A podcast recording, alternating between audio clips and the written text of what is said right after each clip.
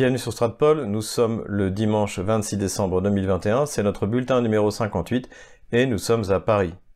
Au sommaire aujourd'hui, avant toute chose, la fameuse conférence de presse annuelle de Vladimir Poutine devant les journalistes. De cette conférence de presse, comme d'habitude, fleuve, il y a deux choses importantes à retenir à mon avis. La première chose eh bien, concerne le traitement du coronavirus. Vladimir Poutine a une nouvelle fois rappelé qu'il était contre l'obligation vaccinale, mais qu'il croyait en la vaccination. Et il a d'ailleurs cité l'expérience soviétique où à l'époque on ne demandait pas la vie aux gens et que on, on leur injectait le vaccin en question. Donc euh, cela confirme l'analyse que j'avais faite sur le, comportement euh, un peu en même, en même tentiste de Vladimir Poutine, c'est que euh, lui considère comme un héritier de l'Union soviétique que ces questions-là ne devraient même pas être sujettes à débat. Cela dit, l'important c'est qu'il souligne encore une fois l'importance de ne pas obliger les gens à se faire vacciner. Et j'ai de toute manière l'impression que le, Kremlin est en train de démonter tout système euh, plus ou moins laborieux qui a été mis en place pour lutter contre l'épidémie de Covid-19. On a pu voir notamment que à Yekaterinbourg, les autorités locales avaient renoncé à l'utilisation du QR code dans les centres commerciaux. Encore une fois, ce qui protège avant tout les Russes de cette euh, folie QR codienne,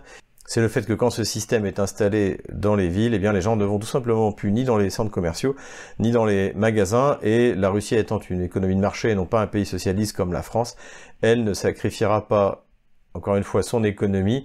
pour cette folie euh, QR codiste. Voilà, de toute manière, je vous donne rendez-vous au mois de janvier et l'on verra ce qu'il adviendra des projets de loi qui ont été déposés euh, au sujet de la mise en place de différentes contraintes pour forcer les gens à se vacciner.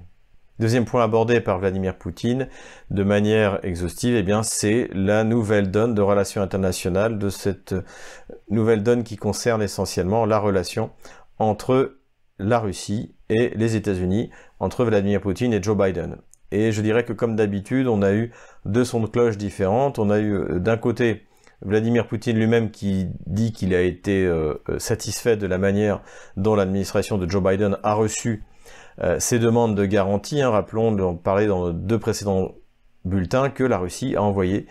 une liste de requêtes, de demandes de garantie stratégique euh, vis-à-vis de l'OTAN, c'est-à-dire vis-à-vis des États-Unis. C'est d'ailleurs aux États-Unis, à Joe Biden, que cette demande a été, euh, a été transmise et elle fait suite à la nouvelle rencontre par vidéoconférence interposée de Vladimir Poutine et de Joe Biden.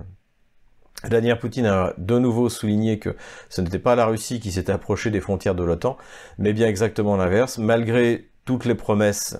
non écrites, il est vrai, mais que de toute manière, même si elles avaient été écrites, elles n'auraient pas été tenues par les États-Unis, qui avaient été faites par George Bush père, soi-disant, à euh, Mikhail Gorbatchev, euh, qui d'ailleurs, à cette occasion, euh, a de nouveau condamné le comportement des administrations américaines successives de ces 30 dernières années, après toute la bonne volonté dont lui-même avait fait, très naïvement il faut bien le dire, preuve à cette époque. Vladimir Poutine veut donc des garanties, comme quoi l'OTAN cessera son expansion, donc n'intégrera ni l'Ukraine ni la Géorgie, ne veut pas voir de missiles de l'OTAN sur le territoire ukrainien, bien entendu. D'un autre côté, on a vu la porte-parole des affaires étrangères, Madame Zakharova, affirmer, euh, comme précédemment le ministre de la Défense Shoigu, que des provocations étaient en cours de préparation en Ukraine pour déclencher un conflit. Alors il faut voir que ce genre de déclaration alarmiste, le ministère des Affaires étrangères russe ou le ministère de la Défense russe en a souvent fait notamment à l'occasion du conflit en Syrie, où lorsque visiblement elle avait des informations par ses services secrets que les Occidentaux s'apprêtaient à faire un mauvais coup, une provocation, et eh bien tout de suite il la dénonçait pour empêcher les Occidentaux de passer à l'acte quitte à un, peu surcharger la barque, ce qui, est, euh, ce qui est fort possible ici, puisque je maintiens ma thèse que les Occidentaux ne prendront pas le risque d'une attaque dans le Donbass, en tout cas pas dans l'immédiat, euh, pour les différentes raisons. Alors là, je vous renvoie à mes, mes vidéos précédentes, mais il y en a une qui, à mon avis, aujourd'hui est importante, c'est les futures élections de mi-terme aux États-Unis si un conflit éclate en Ukraine et dans le Donbass, et si la Russie intervient, les États-Unis seront dans, en impuissance totale. Et la seule chose qu'ils pourront faire, c'est mettre des sanctions contre la Russie, sanctions dont nous en avons parlé, euh, auxquelles moi je suis favorable. Je suis favorable à l'interdiction du SWIFT, l'utilisation du SWIFT, du transfert d'argent par la Russie, ce qui permettra de développer les systèmes russes et chinois de les rendre compatibles encore plus rapidement, donc on va gagner 10 ans sur la dédollarisation complète du du système économico-financier russe. À ce sujet, il est intéressant de noter que Washington, en coordination avec l'Union européenne, s'est plainte auprès de l'Organisation mondiale du commerce sur les contre-sanctions qui ont été imposées par la Russie à partir de 2014 pour justement en représailles des sanctions qui avaient été imposées par les États-Unis, qui, rappelons-le, concernent la coopération militaire, certaines technologies pétrolières particulières et surtout l'interdiction aux institutions russes de se refinancer plus d'un mois auprès des banques occidentales. À côté de ça, il y a eu un certain nombre de sanctions qui ont été portées sur un nombre considérable de fonctionnaires russes, d'hommes d'affaires russes, euh, accusés d'être complices bien de, la Russie dans les opérations en Crimée ou euh, en Ukraine de l'Est. La Russie, en réponse à ces sanctions, c'est d'ailleurs ce qu'elle a bien précisé, c'est qu'elle n'a fait que répondre à des sanctions qui ont été portées contre elle initialement, avait pris un certain nombre de mesures qui ont été extrêmement favorables à son économie. En effet, en interdisant l'importation d'un certain nombre de produits agricoles notamment, cela a provoqué un décollage industriel, un décollage agricole dans ce domaine-là. Et aujourd'hui, la Russie a pris son élan et profite pleinement de cette situation. Ce qui est intéressant par rapport à cette plainte, où j'ai du mal à croire qu'elle puisse aboutir, dans la mesure où, encore une fois, les, les sanctions russes ne sont que des réponses aux sanctions occidentales, c'est que les Occidentaux viennent de reconnaître que leurs sanctions sont un échec puisqu'elles réclament autour de, je crois, 250 milliards de dollars, estimant que euh, le fait de préserver son marché de leurs produits a été euh, sujet de pertes euh, considérables, comme on peut le voir, par les Occidentaux. Et je rappelle que nous avions été sans doute le premier site analytique à anticiper la possibilité que la baisse du rouble et la prise de sanctions et de contre-sanctions donc par la Russie serait une opportunité euh, assez incroyable pour la Russie dont elle pourrait profiter. Cette vidéo est toujours en ligne d'ailleurs, elle date de février 2015. Euh, Nous avons donc été les premiers à évoquer cette possibilité et aujourd'hui, étant donné les résultats de ce remplacement des importations, comme on apporte ça en Russie, importes à méchénier, je suis favorable à ce que l'Occident continue à mettre des sanctions contre la Russie pour que la Russie, qui n'est jamais aussi forte que lorsqu'on l'attaque, prenne les mesures euh, décisives pour se débarrasser, encore une fois, définitivement du dollar. En tout cas, on peut dire pour l'instant que Vladimir Poutine joue parfaitement la carte que lui tend Joe Biden, qui a besoin, pour ses, encore une fois pour ses élections de mi-terme, d'avoir de bons résultats, principalement sur la scène internationale. Vladimir Poutine sait jouer ses cartes, c'est lui qui fait des propositions, c'est lui qui veut une stabilisation stratégique, et si ça ne marche pas, vis-à-vis de son opinion publique et vis-à-vis d'une bonne partie du monde, il aura montré que ce n'est pas lui le fauteur de guerre, mais que ce sont bien les Occidentaux, et notamment Joe Biden. Donc en tout état de cause, je pense que avec les élections, on est à peu près tranquille sur le Donbass jusqu'à la fin de l'année prochaine, sachant qu'en plus, si Kiev veut mener son opération militaire pour provoquer un nettoyage ethnique, elle devra le faire entre le début du mois de janvier et la fin du mois de février où euh, les terres sont gelées, donc euh, solidifiées, parce qu'à partir du mois de mars, ce sera de nouveau euh, le printemps, et là, c'est la ça, c'est le dégel, et donc il est quasiment impossible de déplacer efficacement les matériels. Toujours en ce qui concerne l'Ukraine, nous avons quelques renseignements intéressants qui ont été fournis par nos correspondants euh, sur place. Donc ce sont l'un est un, russe installé en Ukraine, l'autre est un ukrainien euh, russophone. Euh, donc on a des nouvelles de Kharkov où il est confirmé qu'effectivement la ville est bien toujours une ville russe,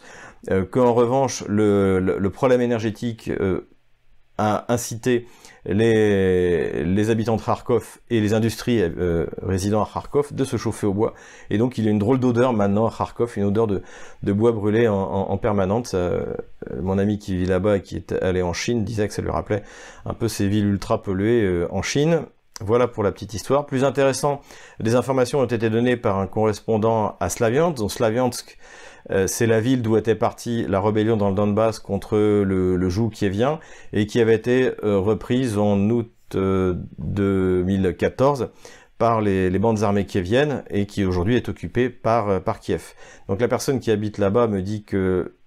pareil, la, la, dérussification est un échec total. La plupart des gens n'utilisent pas la langue ukrainienne. Et d'ailleurs, mon correspondant qui voyage beaucoup en Ukraine me disait également que c'était le cas dans toute l'Ukraine, en fait. Même si, malgré le, ces tentatives d'imposer euh, le patois ukrainien, eh bien, ne prend pas. Euh, ce qui est aussi intéressant et presque amusant, c'est que les seuls qui ont le, le, droit de parler à Slaviansk, ce sont les ukronazis. Et donc, une fois par semaine, sur la, place principale de, de, Slaviansk, il y a un, un ukronazi euh, qui vient haranguer euh, une foule totalement absente euh, en éructant ses, insultes contre, contre le monde russe. Donc tout ça n'a pas l'air de, de, marcher beaucoup. il me dit aussi qu'il est très dur de parler politique à Slaviansk. Et cela m'avait été dit également par un, un, de mes correspondants à Kiev, c'est-à-dire que il avait le sentiment de revenir à l'époque soviétique, où en fait euh, personne n'osait dire euh, ce qu'il pensait. Quelquefois, dans la cuisine, qui était le lieu de discussion, on osait, mais on, avait peur de, dire réellement ce qu'on pensait de la situation dans le pays. La situation en Ukraine d'ailleurs se radicalise de plus en plus, puisque l'ancien président Poroshenko, donc qui était le président issu de Maïdan qui a gouverné l'Ukraine jusqu'à l'élection de Vladimir Zelensky, eh bien il serait en fuite puisque Zelensky veut le poursuivre pour avoir importé du charbon de, du Donbass pour alimenter les centrales électriques euh, ukrainiennes euh, dans les années qui ont suivi euh, le Maïdan. Donc c'est pour ça également que l'autre concurrent de Zelensky, donc le, pro-russe Medvedchuk, est, aux arrêts chez lui. Donc en fait, on est dans une situation en Ukraine où les deux derniers présidents seraient en fuite. Alors Petro Poroshenko a dit qu'il allait rentrer. Bon, on ne sait pas trop ce qu'il en est. Ce qui est clair, c'est que Zelensky, qui est aux abois, n'hésitera pas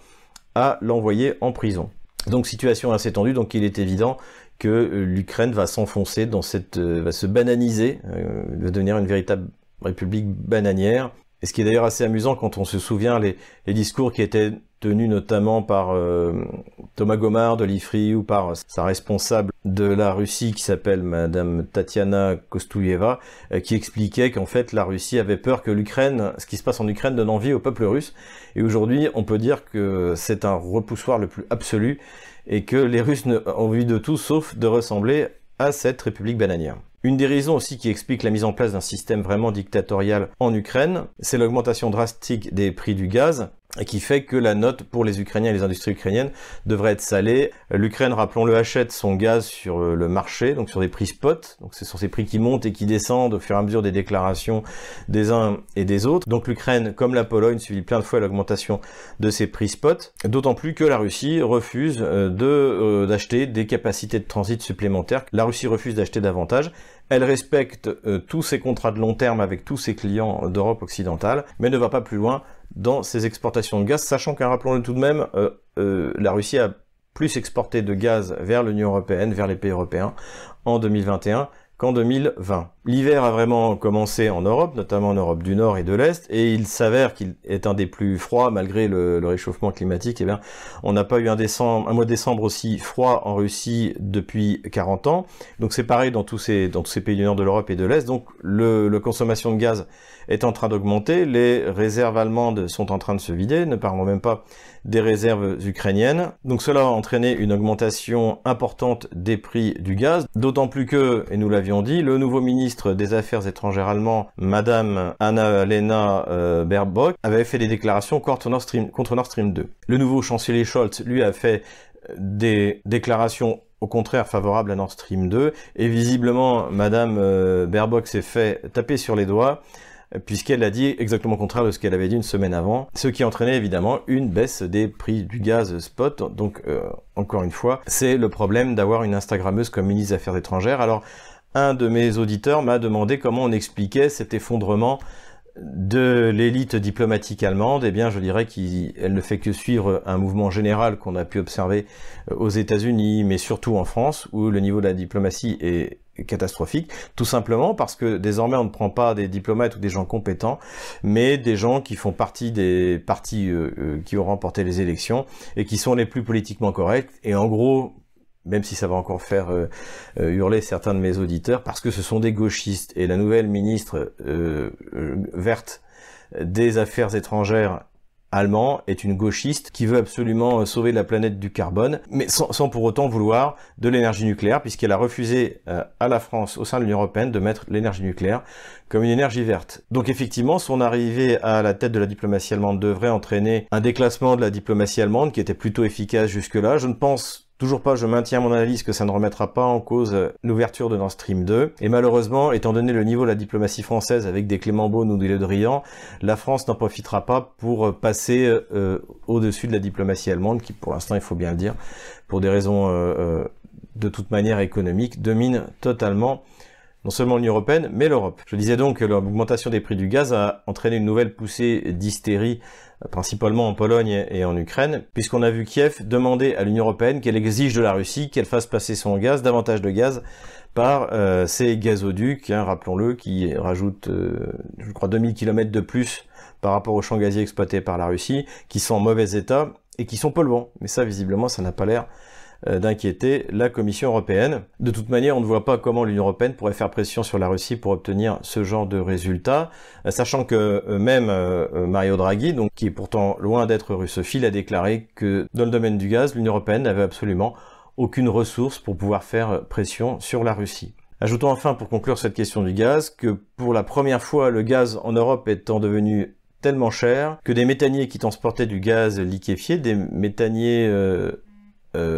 originaires d'Amérique, je crois, euh, se sont dirigés vers l'Europe. Donc, c'est-à-dire à quel niveau de, prix on a atteint, puisque jusqu'à présent, eh le, marché asiatique était toujours le plus intéressant. Pour finir sur ce sujet, encore une fois, rappelons que la Russie est le seul pays qui peut permettre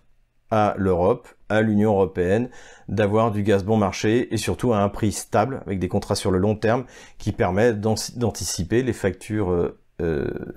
énergétiques, non seulement euh, pour les particuliers, mais surtout pour les entreprises, afin qu'elles puissent maîtriser leurs coûts de production. Voilà, c'est tout pour aujourd'hui. N'hésitez pas à vous abonner, n'hésitez pas à mettre un pouce bleu, à faire un commentaire, à devenir un, un de nos euh, sponsors en allant sur Patreon, Tipeee ou PayPal et à acheter mon livre qui est désormais disponible sur Amazon, sur Rakuten, où vous pouvez tout simplement le commander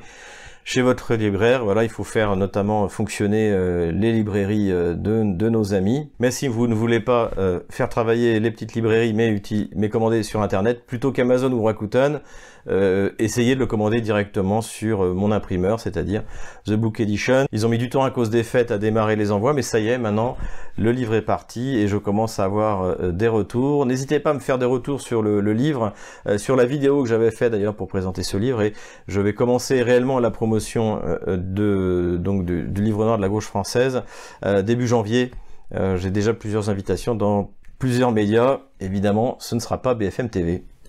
Voilà, c'est tout pour aujourd'hui et je vous dis à la semaine prochaine en 2022.